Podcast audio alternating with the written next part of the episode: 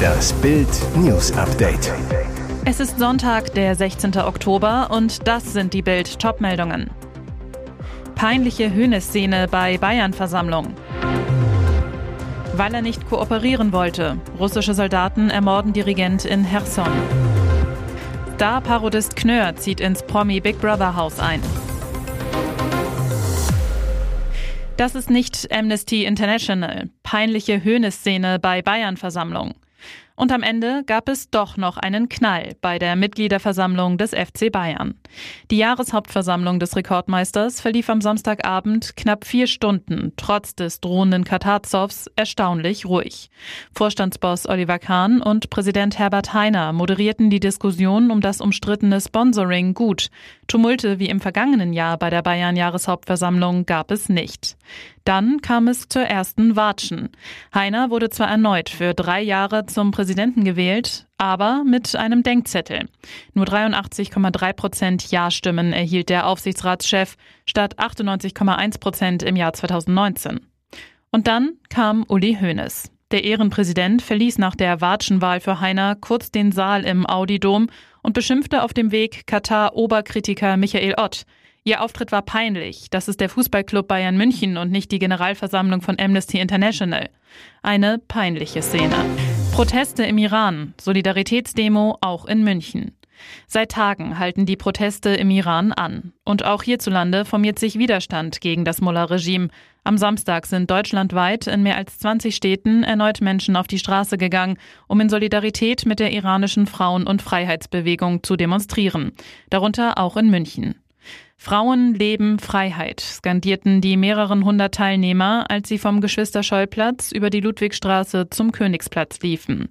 Es ist der Leitspruch der Bewegung, welche sich infolge des gewaltsamen Tods von Masa Amini in Polizeigewahrsam formiert hatte. Die Sprecherinnen der Demo riefen Bundesaußenministerin Annalena Baerbock dazu auf, Sanktionen gegen das Mullah-Regime zu verhängen und sich für die Freilassung von politischen Gefangenen einzusetzen. Außerdem forderten sie ein Ende des Kopftuchzwanges im Iran und den Sturz der islamistischen Regierung. Weil er nicht kooperieren wollte. Russische Soldaten ermorden Dirigent in Herson. Weil er die Kooperation mit Putins Schergen verweigerte, musste er sterben. Juri Kapatenko, Chefdirigent der Philharmonie von Herson, ist nach ukrainischen Angaben in seinem Haus von russischen Soldaten erschossen worden. Der 46-Jährige sei brutal ermordet worden, weil er sich geweigert habe, mit den Besatzern zusammenzuarbeiten, teilte das ukrainische Kulturministerium am Samstag mit. Die südukrainische Stadt Herson ist seit Kriegsbeginn von russischen Truppen besetzt. Medienberichten zufolge planten die Besatzer und ihre Kollaborateure beim Philharmonieorchester anlässlich des Weltmusiktags am 1. Oktober ein festliches Konzert in Herson, teilte das Ministerium weiter mit. Die russischen Vertreter hätten mit dem Konzert die angebliche Wiederherstellung eines friedlichen Lebens in Herson demonstrieren wollen, hieß es weiter. Kapatenko habe sich jedoch kategorisch geweigert, mit ihnen zusammenzuarbeiten.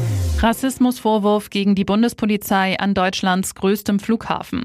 Ahmed Ockwell, Direktor der afrikanischen Gesundheitsbehörde CDC, schrieb auf Twitter, er sei beim Versuch der Einreise in Frankfurt schlecht behandelt worden. Das Einwanderungspersonal habe ihm vorgeworfen, illegal im Land bleiben zu wollen. Die Bundespolizei wies die Vorwürfe zurück. Ockwell war auf dem Weg zur internationalen Gesundheitskonferenz World Health Summit in Berlin, die am Sonntag beginnen soll. Bundeskanzler Olaf Scholz ist als Redner eingeladen. Der Kenianer auf Twitter.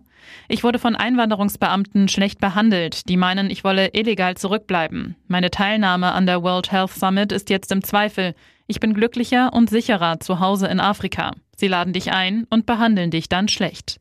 Laut Bundespolizei hätten Einreisebefragung und Fahndungsabfragen insgesamt vier Minuten gedauert und seien in jeder Hinsicht rechtmäßig durchgeführt worden.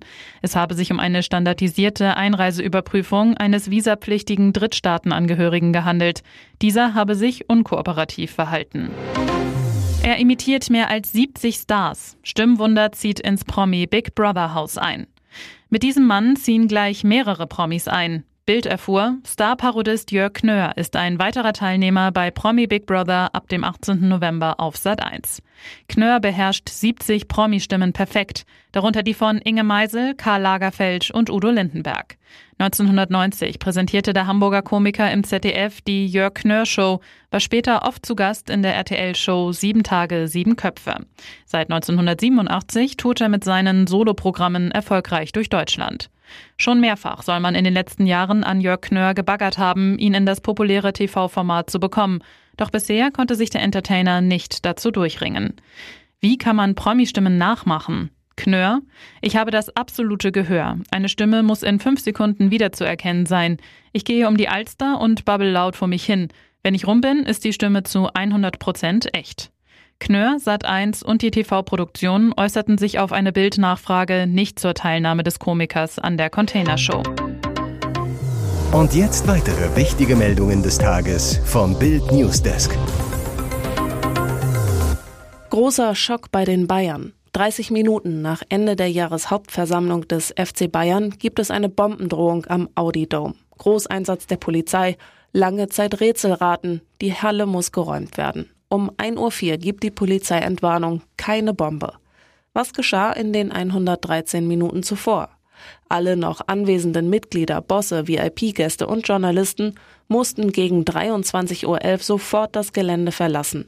Die Münchner Polizei rückte mit einem großen Aufgebot vor Ort an, suchte im Audi Dome, wo zuvor die Mitglieder über die aktuelle Situation der Bayern debattiert hatten, und auch in den umliegenden Parkanlagen nach verdächtigen Gegenständen und Personen. Das Bombenkommando ist ebenfalls vor Ort, auch Spürhunde sind im Einsatz. Mehrere Polizeieinheiten durchkämmten die Halle der Basketballer, auch die Spürhunde gingen immer wieder in den Audi Dome. Besonders hart traf es die Küchenmitarbeiter, die teilweise nur in T-Shirt oder Hemd in der Kälte stehen mussten. Um 0.58 Uhr rückten dann die ersten Einheiten der Münchner Polizei ab. Um 1.04 Uhr gab es die offizielle Entwarnung, keine Bombe. Die Halle wurde nach 113 Minuten wieder freigegeben. Brand in berüchtigten Mullah-Gefängnis. Im für seine katastrophalen Haftbedingungen berüchtigten Ewing-Gefängnis in der iranischen Hauptstadt Teheran hat es offenbar gebrannt. Auf Videos, die in den sozialen Medien geteilt wurden, ist eine hohe Rauchwolke zu sehen. Im Hintergrund sind zudem wiederholt Schüsse zu hören. Auch Alarmsirenen heulen auf. Die staatliche Nachrichtenagentur IRNA meldet mindestens acht Verletzte. Ein namentlich nicht genannter Regierungsvertreter sagte der staatlichen Nachrichtenagentur, Unruhen unter Schlägern hätten zu dem Brand geführt. Wie der englischsprachige Sender Iron International mit Verweis auf Augenzeugen berichtet, haben Gefangene die Türen aufgebrochen, um aus ihren verqualmten Abteilungen zu kommen, und die Sicherheitskräfte haben Tränengas eingesetzt, schreibt der Sender auf Twitter. Ab 21 Uhr sei es im Gefängnis zu Zusammenstößen gekommen. Die Gefängniswärter hätten demnach wiederholt auf Häftlinge geschossen. Die Polizei habe die Hauptverkehrsstraße, die zum Gefängnis führt, vollständig gesperrt. Am späten Abend erklärte ein hochrangiger Sicherheitsbeamter gegenüber Irna, dass die Situation wieder vollständig unter Kontrolle und im Gefängnis Ruhe eingekehrt sei. Wirtschaftsweise warnt die Regierung. Eine Kostenlawine rollt auf die Leute zu. Es wird teuer, verdammt teuer. Um die Bürger zu beruhigen, verspricht Kanzler Olaf Scholz Doppelwumms-Hilfe, damit sich niemand Sorgen machen muss beim Gedanken an die nächste Rechnung. Die Wirtschaftsweise Veronika Grimm warnt dagegen ausdrücklich vor zu viel Sorglosigkeit. Energie wird deutlich teurer werden. Es rollt eine Kostenlawine auf die Leute zu. Die Gas-Großhandelspreise haben sich verzehnfacht.